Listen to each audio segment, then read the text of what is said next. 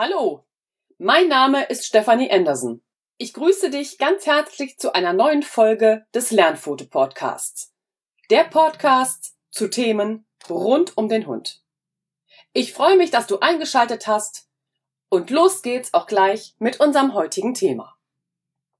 Ich möchte heute gerne das Thema Welpenerziehung aufgreifen aus aktuellem Anlass, denn bei meiner Freundin ist jetzt ein kleiner Welpe eingezogen und deshalb passt es jetzt gut, die Erziehungsfehler bei der Welpenerziehung nochmal aufzugreifen.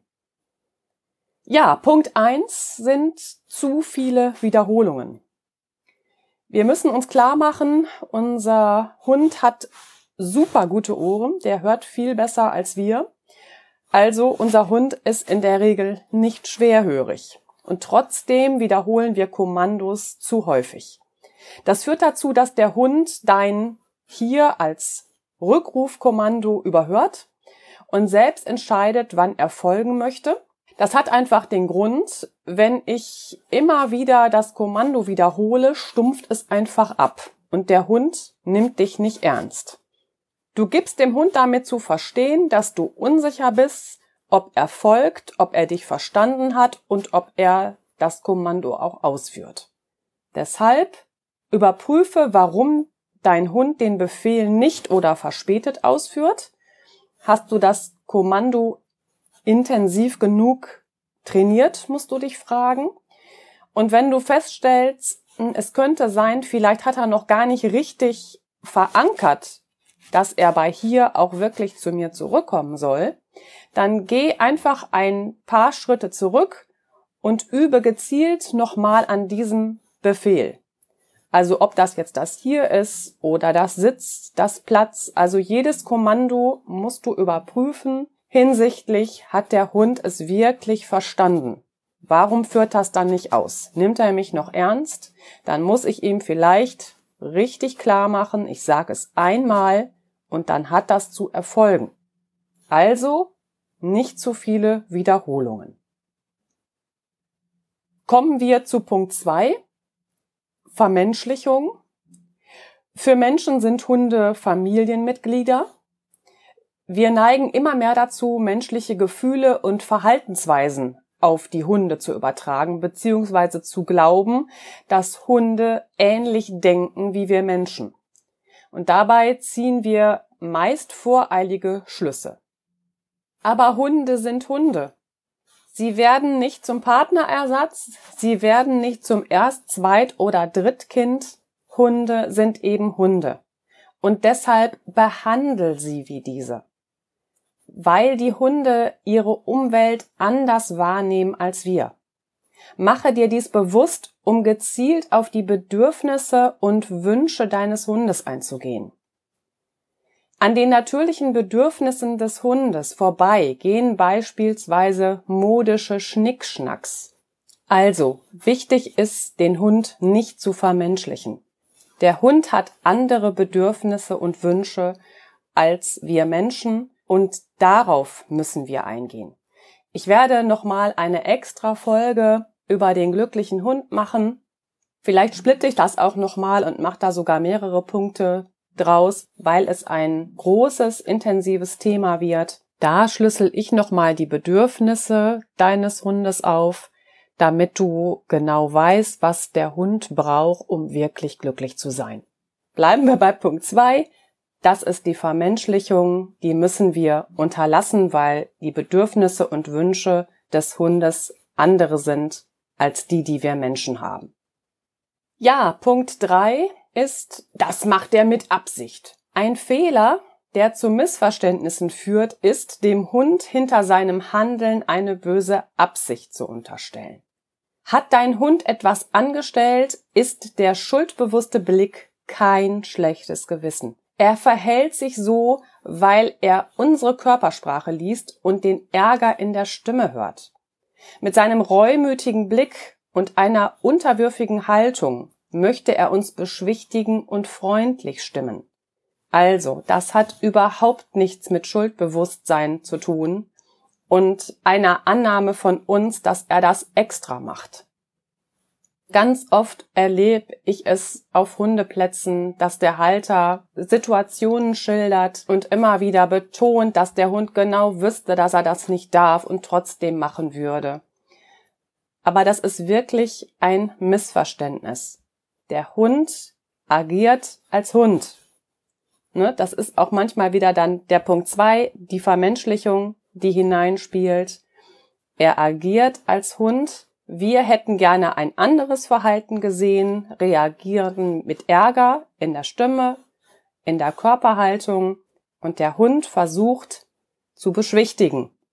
Und wir interpretieren den schuldbewussten Blick, seine Körperhaltung, indem wir interpretieren, dass er ein schlechtes Gewissen hat. Also der Hund macht es aus seinen Beweggründen heraus, als Hundeverhalten. Und das macht er nicht aus dem Beweggrund der Absicht. Das ist nicht immer einfach, sich das klar zu machen, Manches ärgert einen einfach und dann sind natürlich auch die Emotionen des Hundehalters hochgefahren. Aber im Grunde haben ganz viele Hunderassen ja auch dieses Will to Please. Das heißt, sie wollen gefallen, sie wollen es richtig machen. Und wenn sie als Hunde agieren und nicht im Sinne des Halters, dann müssen wir einfach nochmal einen Schritt zurück machen.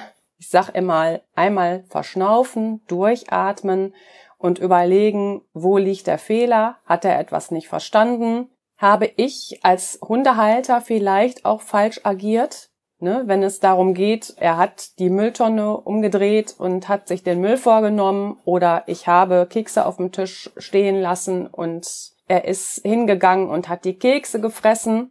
Da kann ich dem Hund keine Schuld in dem Sinne zuschieben, weil der Hund eben hündisch agiert. Der Hund weiß, Entferne ich mich von der Ressource Futter, dann habe ich die freigegeben und dann kommt er zum Zug. Es ist eben auch da wieder eine hündische Verhaltensweise. Da muss ich einfach immer den Fokus auf dem Hund haben, dass er seine Handlung nicht unter einer bösen Absicht ausführt, um mich zu ärgern. Der Wunsch, Ärger auszulösen gegenüber einem anderen Lebewesen, oder hier im Zusammenspiel mit dem Halter. Das kommt beim Hund nicht vor. Das ist gar nicht angelegt.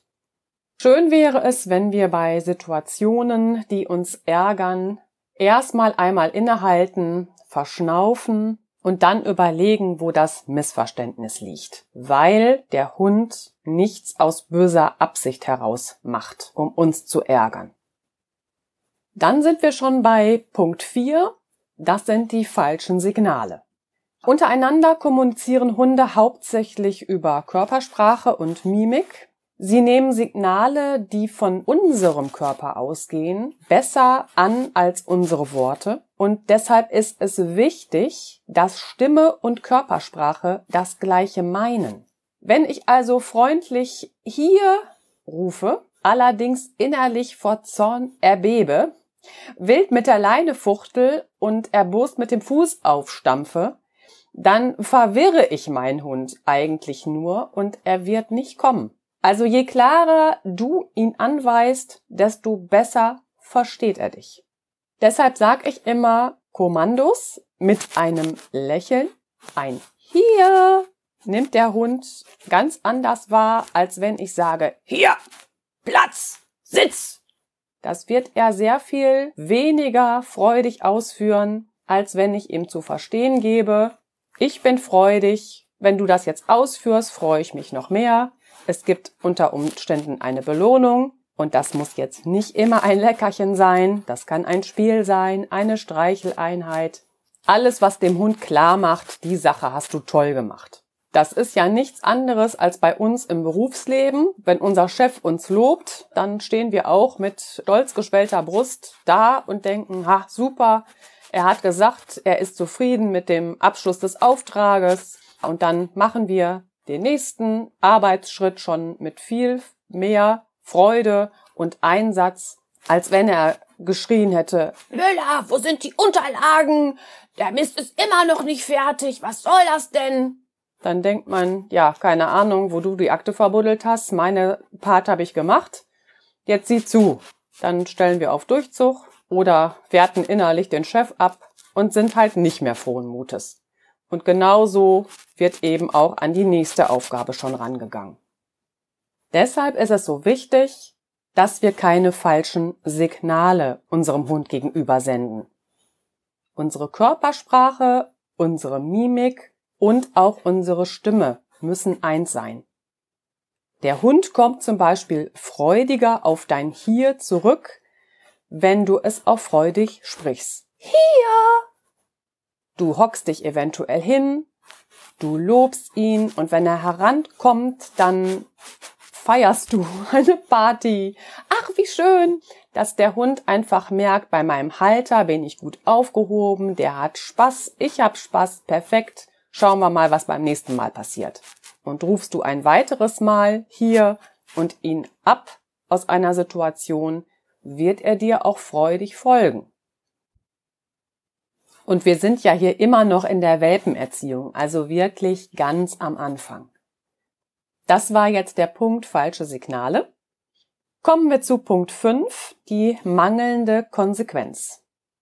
Ja, um Regeln zu verstehen und zu befolgen, benötigen Hunde konsequentes Handeln. Der Hund muss genau wissen, was du von ihm erwartest. Egal wann und egal wo. Nur so lernt er sich richtig zu verhalten. Darf er stattdessen heute aufs Sofa und morgen mal wieder nicht, lernt der Hund nur, dich nicht ernst zu nehmen.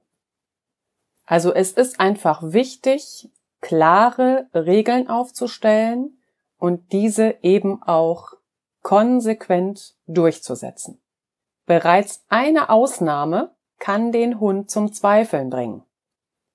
Bleibe ruhig und entspannt und zeige einfach Durchhaltevermögen. Und damit meine ich, dass Konsequenz absolut nichts mit Härte oder Strafe zu tun hat. Dein Welpe muss einfach begreifen, dass du manches nicht möchtest. Diese Regeln musst du vorher für dich klar haben. Wenn du für dich klar hast, was du nicht haben möchtest, dann gilt es einfach dem Welpen immer wieder verständlich zu machen, dass du das nicht möchtest. Nehmen wir das Beispiel Couch. Er soll nicht auf die Couch. Dann kann er vor der Couch sitzen und dich mit Hundedackelblick angucken. Das haben sie ja sehr schön drauf, wenn sie so klein sind und noch so süß sind. Aber dann gilt es eben, das zu ignorieren. Und dann kann er vor dem Sofa janken und an dir hochspringen. Dann bedeutet Konsequenz, ihn zu maßregeln, Welpenalter entsprechend natürlich und mit Ruhe und Konsequenz immer wieder zu signalisieren, das möchte ich so nicht.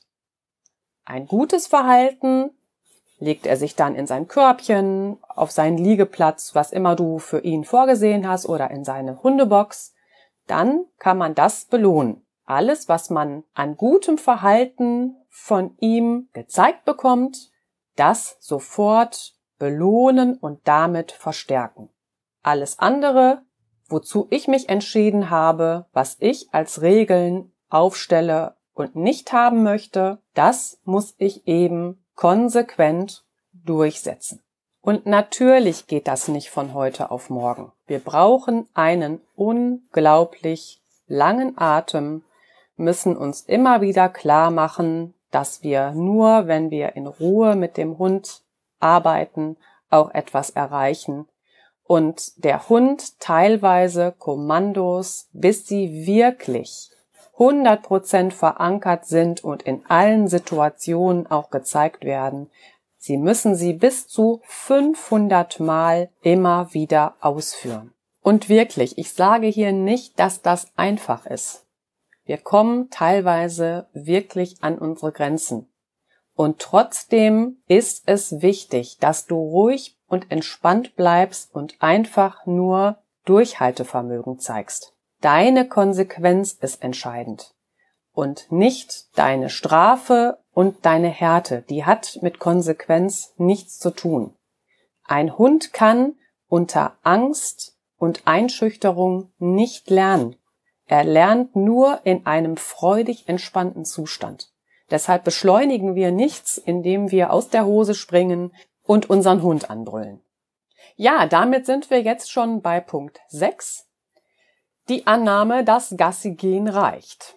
Wer glaubt, dass morgens ein Spaziergang und abends eine Runde um den Block ausreicht, um den Hund auszulasten, der irrt.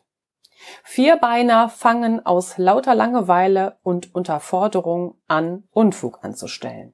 Also beschäftige ihn mit Such- und Schnüffelspielen in den eigenen vier Wänden. Ich hab's mit meinem Hund Lina, meiner Labradorhündin, als sie im Welpenalter war, so gemacht, da bekam sie hin und wieder ein Kaustänkchen und Labradore lassen sich wunderbar über ihren Fresstrieb motivieren. Also habe ich das Kaustänkchen erst versteckt und habe sie dann suchen lassen, habe ihr dabei geholfen, damit sie am Anfang erstmal verstanden hat, um was es geht. Ja, dann haben wir uns beide super über dieses Kaustänkchen gefreut, als wir es gefunden haben. Ja, und dann durfte sie es in Ruhe fressen. Und wir hatten auch so ein bisschen das Gemeinschaftserlebnis, weil wir es eben zusammen gemacht haben. Ja, ebenso könnte man natürlich auch das Lieblingsspielzeug verstecken. Man kann einfach einige Leckerchen unter einen Becher legen, das dann erschnüffelt werden muss.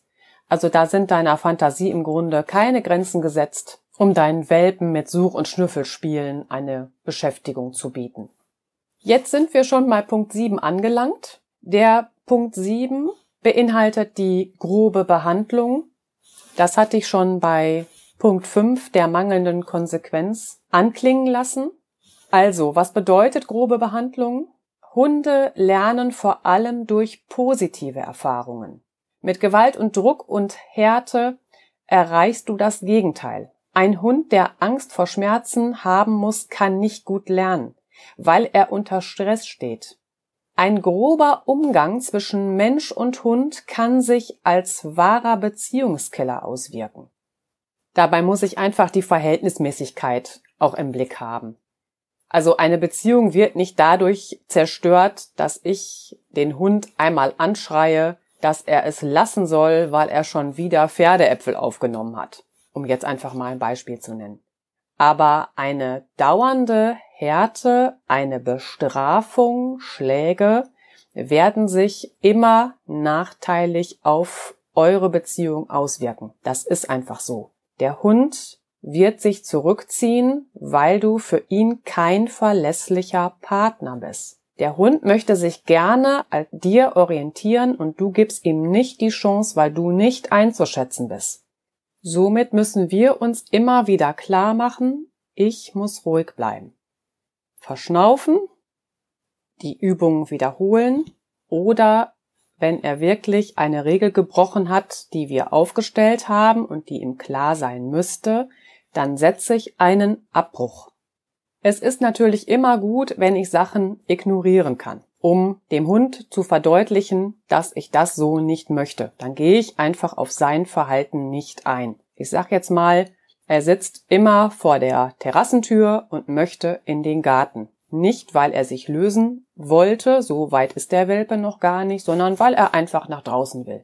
Habe ich mich jetzt entschieden, der Hund geht nur in den Garten, wenn ich das möchte. Im Moment möchte ich das nicht. Die Temperaturen draußen sind zu niedrig ich habe andere Sachen zu tun, dann ist es toll, wenn ich es ignoriere. Der Hund kommt mit seinem Verhalten nicht weiter und lernt ganz in Ruhe. Ich muss natürlich sein Fiepen, sein Kratzen an der Tür eventuell aushalten, aber er lernt in Ruhe, dass er damit nicht durchkommt.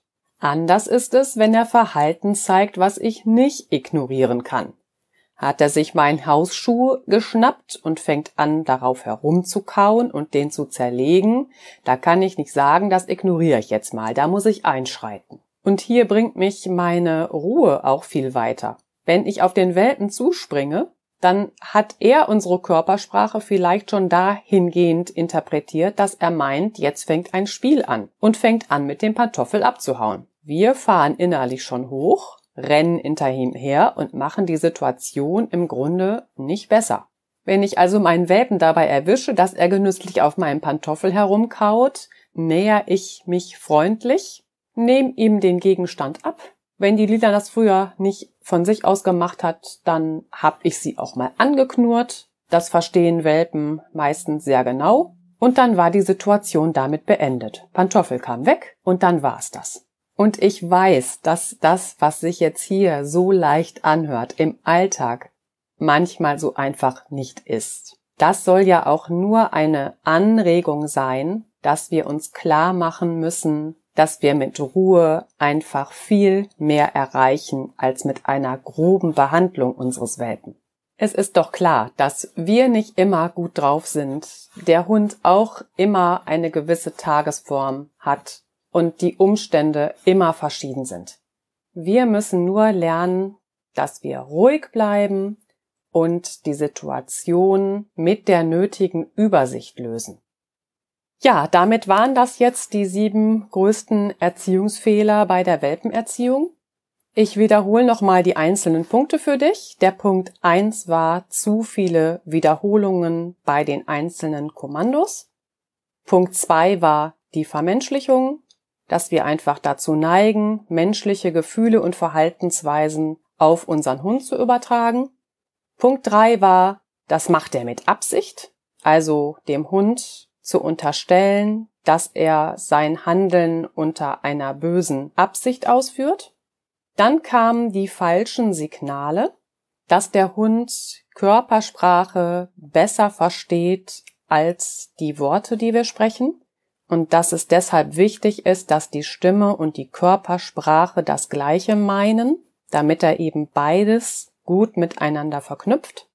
Ein weiterer Punkt war die mangelnde Konsequenz. Um Regeln zu verstehen und zu befolgen, benötigen Hunde ein konsequentes Handeln.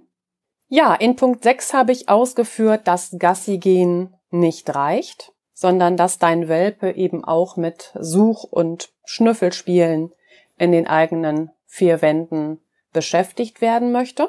Der letzte Punkt, der Punkt Nummer 7, war die grobe Behandlung, in dem es mir wichtig war, nochmal verständlich zu machen, dass Hunde nur durch positive Erfahrungen wirklich lernen. Möchtest du den Inhalt der heutigen Sendung noch einmal nachlesen, kannst du das gerne tun. Es gibt bereits einen Blogartikel auf unserer Webseite lernpfote.de. Ja, das war's für heute schon wieder. Schön, dass du mit dabei warst. Aber jetzt interessieren mich deine Gedanken zum heutigen Thema. Dafür gehe gerne über die Show Notes auf unsere Seite lernpfote.de und schreib mir doch im Kommentarfeld, was du über das Thema die sieben größten Erziehungsfehler in der Welpenerziehung denkst. Dann soll es das für heute gewesen sein. Ich freue mich auf das nächste Mal mit dir. Hab bis dahin eine gute Zeit. Deine Stefanie.